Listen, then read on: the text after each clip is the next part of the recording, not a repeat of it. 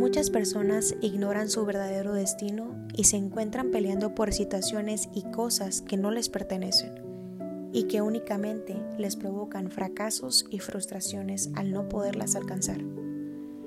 Una mujer, por ejemplo, me dijo que pidiera para que se casara con un hombre, a quien ella amaba.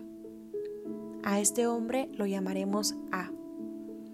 Yo le dije que esto resultaba una violación a la ley espiritual pero que haría la petición para que el hombre correcto, es decir, el hombre que le pertenecía por derecho divino, llegara. Y agregué, si A es el hombre correcto, no lo perderás. Y si no, recibirás su equivalente. Ella trató a A con frecuencia, pero sus relaciones no llegaban a ningún lado.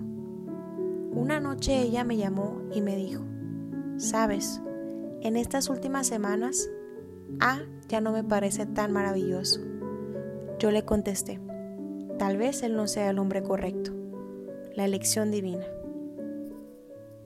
Tiempo después, ella conoció a otro hombre, del que inmediatamente se enamoró, y el cual le dijo que ella era su ideal. El hombre le expresaba todo aquello que ella siempre esperó escuchar de su anterior pareja. Fue todo sumamente raro, me comentó. Ella pronto correspondió a esos sentimientos y perdió todo interés en A.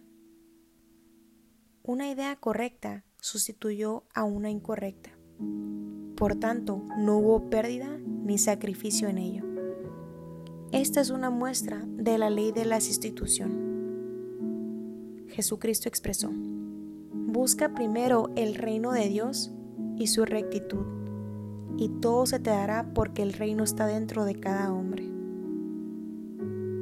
Por tus palabras serás justificado y por tus palabras serás condenado, ya que las palabras del hombre son una parte importante en el juego de la vida. Mucha gente ha atraído la desgracia a su vida a través de expresar las palabras erróneas.